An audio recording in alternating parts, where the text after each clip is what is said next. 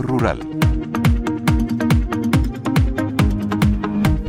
Hoy en Mundo Rural actualizamos las protestas de los agricultores en toda Europa. También abordamos la evolución del cultivo de la judía verde y viajamos a Extremadura para conocer una iniciativa que beneficia al turismo rural. Comenzamos.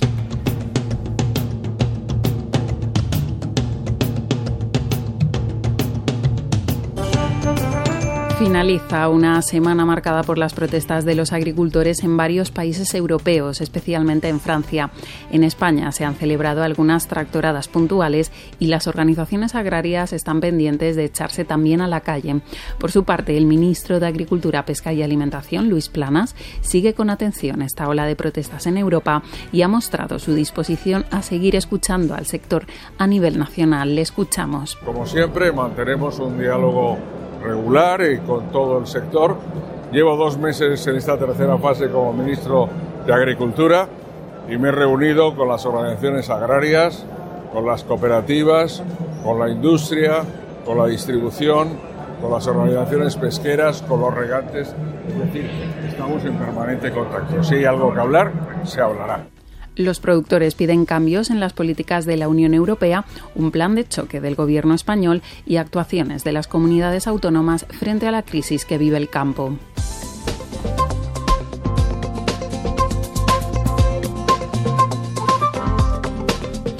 Y hablamos ahora de la judía verde. El cultivo de este alimento se ha visto relegado a algo anecdótico tras llegar a ser durante los años 80 el segundo en importancia del sureste del país. Según los últimos datos disponibles, este cultivo ha pasado de estar presente en 12.200 hectáreas en 2009 a unas 6.800 hectáreas el año pasado. La caída se explica por el coste laboral, ya que su producción acarrea un trabajo muy manual. Esto ha provocado que Marruecos haya desplazado a España como y muchas empresas se hayan trasladado al país vecino. Lo explica el responsable de frutas y hortalizas de la organización agraria COAC, Andrés Góngora. Ese cultivo lo que tiene sobre todo es una carga de mano de obra porque son, la recolección es manual y requiere mucha mano de obra. Eh, y ahora mismo pues lo tiene fundamentalmente Marruecos. Mm, ahí nos, desplazaron, hubo empresas que se fueron a producir a, Marruecos y ahora mismo es un cultivo que está en manos de absolutamente todo de, de Marruecos, ¿no? Casos como el de la judía verde sirven para ilustrar la pérdida de variedades y semillas a las que se enfrenta el campo, ya sea por motivos estructurales, como en este caso la capacidad laboral, o por otros de menor escala.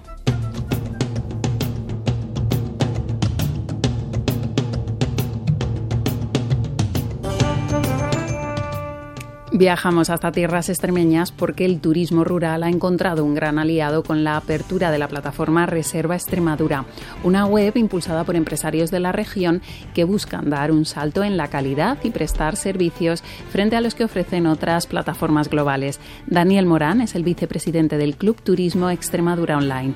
Porque creemos que es fundamental la unión de los empresarios, donde por un lado podamos eh, vender nuestros productos, y también vimos la deficiencia que había eh, alojamientos o empresas que no llegaban al nivel donde sí que eh, había otro tipo de alojamientos. Y dimos el paso también de la formación. Entonces, el club, eh, a nivel de alojamientos y empresas de turismo activo, pues damos formación para la digitalización y la profesionalización del sector, sobre todo de cara a la imagen que hay en Internet. Una de las ventajas es que comercializan a una comisión muy baja en comparación con las grandes plataformas. Ahora mismo son 80 socios que comenzaron su andadura en enero del año pasado con el lanzamiento de la plataforma. Arrancaron en la zona norte de Cáceres, pero se están expandiendo a toda la región y ya ofrecen no solo alojamientos, sino también visitas a bodegas, turismo activo, actividades culturales y hasta conciertos. En nuestra próxima cita de Mundo Rural retomaremos el camino que nos lleve a descubrir la riqueza de nuestro entorno. No olviden que pueden realizar sus consultas a la dirección de Mundo Rural redacción fagro.com. Un programa elaborado por FAgro y Radio 5 Todo Noticias.